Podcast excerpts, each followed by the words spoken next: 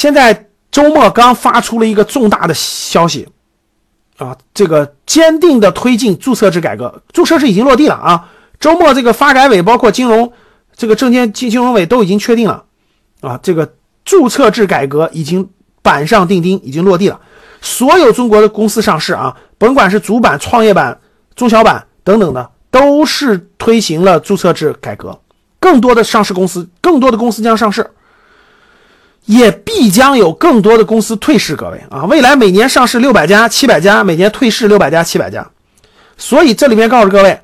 为了注册制的成功，你知道我下一句想讲啥吗？教室里大多数都是正式学员啊，少部分是这次付费的学员，给你点干货啊。注册制的推出绝不是盲目的、随意的、一蹴而就的，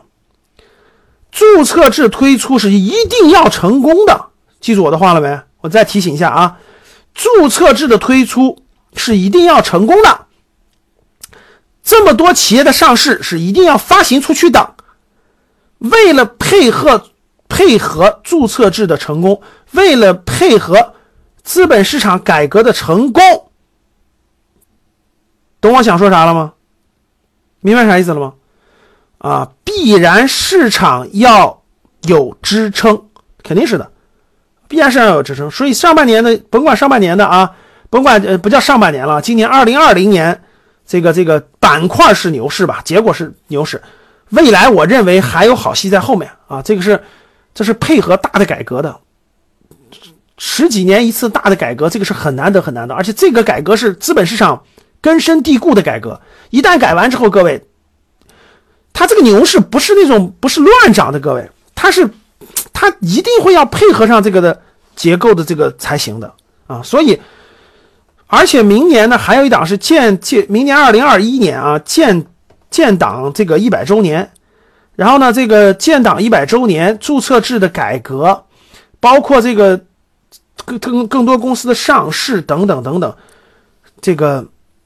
从无论是政策上啊还是各个方面来说，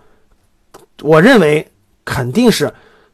股市的机会肯定是比房市要好，不知道多少啊，肯定是这样的。但是你一定要听课，你一定要来格局学习听课。你没有听过课的人不知道，注册制意味着大量公司上市，也意味着大量的公司的退市，所以很多公司将会慢慢慢慢走向倒闭和退市，很多公司又会走起来。所以你能选什么是特别重要的。所以整个这个大形势对。资本市场的影响，我跟你说，国际层面带来了纷繁复杂的影响。国内市场是这个国内经济又比较好，然后呢，这个又推行不断的推行改革，是力度是很大的，是力度是很大的。